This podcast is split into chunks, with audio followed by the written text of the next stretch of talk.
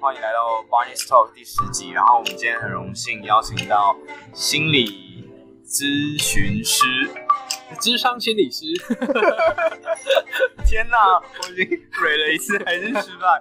OK，太拗口。智商心理师马纳雄来到我们节目，那请他跟大家打声招呼。Hello，各位听众，大家好，我是马纳雄。我相信会不会有很多人问你一个问题，就是说你跟海苔熊是什么关系啊？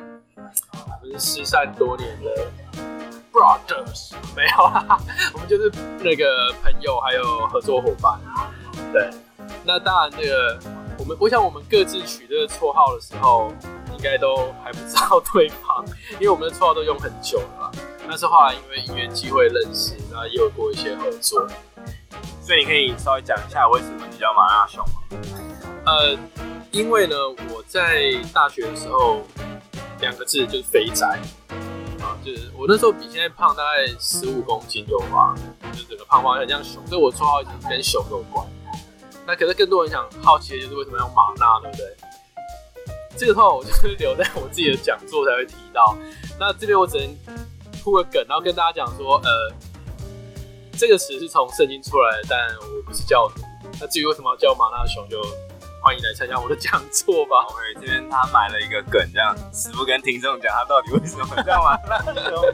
好，那我也没没办法，就是帮大家追问下去。不过马纳雄他其实有一个蛮特别的身份，他是 PTT Catch 版的版主。对，哇，也好久了哎，天啊！但我我相信很多人其实，呃，因为现在有些朋友比较年轻，大家可能都逛迪卡，没有人在看 PTT 那，所以 PTT 的 Catch 版。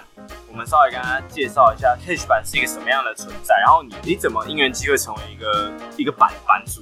对，这个版就是想帮大家可以提升自我啊，增加魅力，然后尽快脱单，或者是帮你解决一些，总之就是在交往之前你会遇到的状况。那当然有时候有人在那边发问啊，会有人分享或者讨论。对，这个版的主要的那个走向是这样子啊。那至于为什么那时候会成为版主，其实真的好久好久。我记得那时候原本好像只有一个版主。那那时候我要会跳出来选，是因为呃总是发生一个事情嘛，就是有点类似网络上的吵架，或甚至有一点网络霸凌的味道。那后来决定他们要多聘一个版主。那我个人因为在在心理师工作的时候有去谈过一些 case 是属于就是以前可能在学校有被霸凌。所以我个人是很不喜欢，我觉得这种状况是影响很大。那想说，哎、欸，我能不能做些什么？我想说，好，那我也来学给你看。不然原本我在那边是先分享文章为主嘛，那也因为这样就就也是受到就大家大家的爱戴嘛，对大家的肯定，然后就选上版主这样。那现在版主大概是有几个人？然后你们你们的版务怎么分配？嗯，现在有三位。那如果是比较简单的小违规，我们有看到的时候就会处理。那如果是比较呃比较大一点，或是有有有人就是要投诉干嘛，就会三个在线上讨论一下。对，我觉得这是你跟其他很多心理师不太一样的地方，因为可能有些人是比较 focus 在临床的部分，那有些人可能是哎、家庭关系或者是婚婚后的关系。那你自己觉得你自己的定位是什么？然后，因为现在其实我们都会讲说，哎，我是心理师、心理咨商师、什么心理医生。那我们要怎么分辨这些种类？OK，好，那我先跟大家分享，就是这三个名词到底是不同。呃，简单的说啊，台湾没有心理医师这个这个工作或这个身份。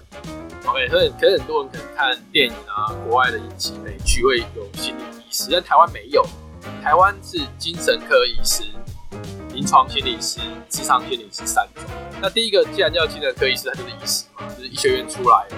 那他是唯一可以开开立精神药物给病患。然后他们都在公医院工作，但不是每个心理师都会接呃呃心理智商或这种谈话。他可能比较单纯，就是看诊然后开药。那临床的话，临床心理师的话就走。临床心理的研究所出来，然后考到证照。那他们有的会在医院，那有的是在私人诊所，那当然有些是在学校都有可能。那最后就是我自己的角色是职场心理师。啊，大概就会走咨商辅导所啊这类，一样是，一样是硕班毕业，然后有通过实习，拿到学分，通过国家考试拿到证照。那工作领域也蛮广的，也有在学校，有在医院，有私人诊所。那也有一个词叫做行动心理师，就是那个行动。那这个词就是说，啊、呃，没有一个固定的工作地方，就他可能比如到处兼职，他可能会在三家心理诊所兼职，或他可能在一所大呃呃在在好几所大学里面去兼职，啊，就可能比如说 A 大学他一个礼拜去半天，然后 B 大学去一天主持，然后可能会接演讲，欸，其实比较有点像斜杠的概念，现在很流行的这个斜杠青年。嗯，那以我自己来说的话，我最早是先在学校里面当专任的咨商心理师，但我从工作的第一天我就告诉自己说，哎、欸，不能只做单纯在学校做事情。那时候还没有斜杠这个词啊，但其实回想起来，我那时候就已经开始在。再往斜杠的路去迈进。为什么你觉得那时候不能只单就在学校里面？因为我个性比较喜欢接触不一样的事情，我想要让自己有更多的可能性。就是我帮助帮助别人的场域不限定只有在学校。喂，那也许可以写文章，可以演讲，这些都可以试试看。那也。慢慢的累积经验，然后慢慢累积人脉资源，所以就一路发展到现在。那后来我也离开学校嘛，我现在是在一个婚恋平台里面当他们的驻点的心理师。那你像大概从业到从毕业到现在，大概从业多长时间？九年了吧？那其实也蛮久了。啊呃，九年不是说呃呃，应该这样讲。心理师通常拿到证照开始工作，年纪通常不会太小 啊，因为我记得台湾的 要硕班，对，而且又要一年的实习，然后论文又不太好写，对，所以你你自己觉得说，就这这九年走下来，你觉得职涯上有没有遇到什么是真的不能解决的问题，或者说很棘手的事情或议题？可能分两方面嘛，就我我想大部分人在工作上会遇到状况，也是分这两。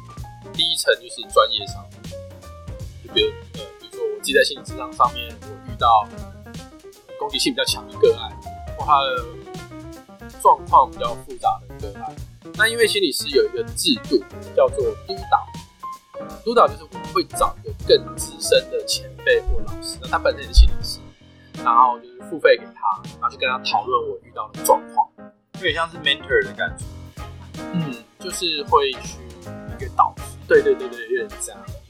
然后我们就会，有时候就是旁观者清嘛，或他们会帮我们看到自己在晤谈中的盲点，或者跟我们讨论个案的状况，帮就是帮我们一起去 hold 住比较难处理的个案。所以专业上的确有过一些没那么好处理的，但是有督导制度的关系，所以其实都还算过去。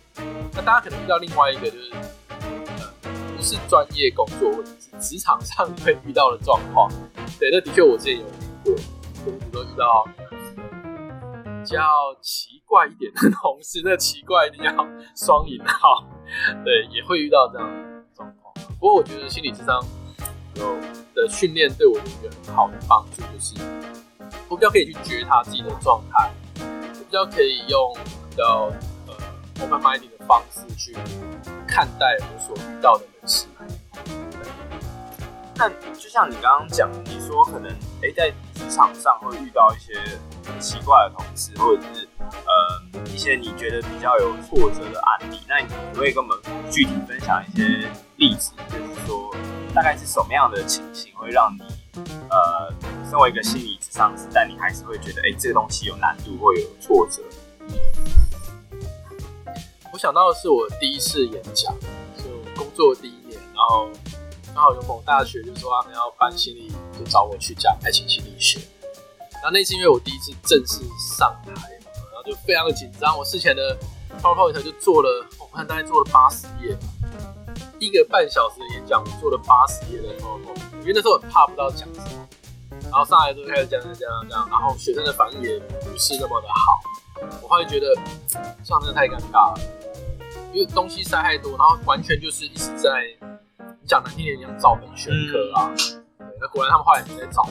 那那次回去，我自己也觉得有点挫折。但我就想说，遇到挫折，没办法，因为这是我不熟悉的。那我要怎么样让我自己在演讲上面可以去进步？所以我就开始学，哎、欸，那个简报是要怎么设计？那呃，非语言的讯息、声音的变化，那内容这些，就慢慢的去调整，然后在后面的不断的改善、不断的改善。那我都会去请主办单位给我学生的或是成员的 feedback，要看看哪边还有改进的空间。那就这样慢慢磨上来，大概到第二年之后，呃，就变得顺很多，而且开始接的那个演讲的 case 越来越多。甚至到我去年，我去参加了一个二零一八的华人好讲师的大赛，啊，那是呃台湾、上海、苏州四百个里面先初赛、复赛，然后三个地方就派一个代表队过去。有的时候有点像是这个讲师版的中国好声音啊，对，有点像这样。对对对对对。那那时候我我初赛、复赛有过，就是台湾代表队的。后来我们在上海打总决赛，最后我拿到前十强。那那个对我是一个很大的肯定，因为就一路这样走过来，然后最后拿了一个还不错的东西。那那那次的演讲是大家自己发想内容，还是说他会有些自己发想内容？那我就讲，就我平常会讲给那个单身者的脱单聊天技巧。对，嗯，所以你现在讲到现在，其实应该讲了蛮多场的演讲，你自己有没有一些呃小 tips 或者是妹妹嘎嘎可以跟大家？就是讲一下，说我在做一个演讲的时候可以有什么准备，还是什么我会觉得今天在演讲，跟你今天跟人约会那个心态也很差不多。就是我把一个很棒、很有趣的东西跟你分享，即使是我那天参加比赛，我也是带这个心情。因为如果你今天跟人家约会，或者说去演讲，你就是想说啊，对方不知道会怎么评论我。对方会不会觉得我哪边不好？对方会不会因为这样子没那么喜欢我？那你就等于把这件事情真的当个考试嘛？那你只要把约会当考试，把演讲当考试，你就会紧张，然后你就会放大对方的举动，那这样自己就会先把自己给打垮。所以我都会觉得，哎，我今天就是把一些我整理过很棒的经验、很棒的呃的一些技巧的东西去跟你分享，让你学到。这样的话，你其实会很有一个，会很有热情去做这件事情，也会比较自然、比较自在。所以我觉得好像有一个点比较不太一样，我自己觉得，因为演讲比较像是一个单向的，观众可以给你的 feedback 可能没有很多，他可以有，比如说 Q&A 的时候很热络，还是说有些掌声。可是约会的时候比较像是一个即即时性的方向。啊，对对对对对。所以在约会的时候讲自己的东西跟。丢问题给对方比你要比较详细。